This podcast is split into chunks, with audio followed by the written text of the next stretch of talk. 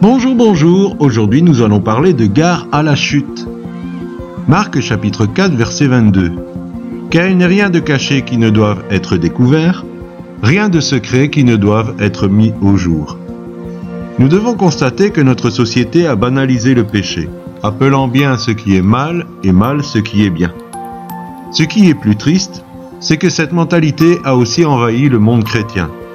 Probablement parce qu'il y a une notion d'impunité, après tout ce qui se fait dans le secret, personne ne le saura.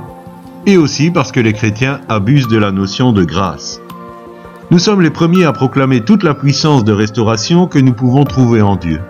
Cependant, il est aussi de notre devoir d'avertir celui qui est sur le point de céder. Il peut arriver qu'un chrétien tombe. Sa chute peut être importante, cela se remarquera ou peut-être pas, mais il n'en demeure pas moins qu'elle aura de sérieuses conséquences. Quand nous sommes pris dans la spirale de la tentation, nous ne mesurons pas toujours la portée de ces conséquences sur notre physique, sur notre psychique, nos relations et notre identité spirituelle. Nous voulons encore clamer haut et fort que, quelle que soit la chute, Dieu peut et veut te relever. Si tu reviens à lui, ton pardon sera complet et il mettra tout en œuvre pour te rétablir. Maintenant, et nous parlons en connaissance de cause, ce rétablissement prendra du temps, parfois beaucoup de temps.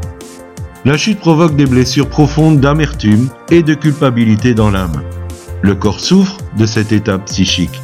Des relations peuvent être brisées à tout jamais, et retrouver une relation intime avec Dieu est un chemin difficile, pas à cause de lui, mais parce que l'être humain qui se sent souillé a tendance à ne plus oser s'approcher de son Seigneur.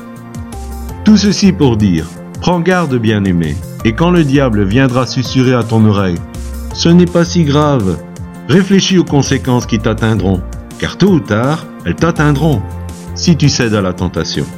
Envisage qu'à ce moment-là, ta réputation sera ternie, que ton amour-propre sera brisé, que tu vivras le rejet de tes amis et que tu sentiras la contrition du Saint-Esprit.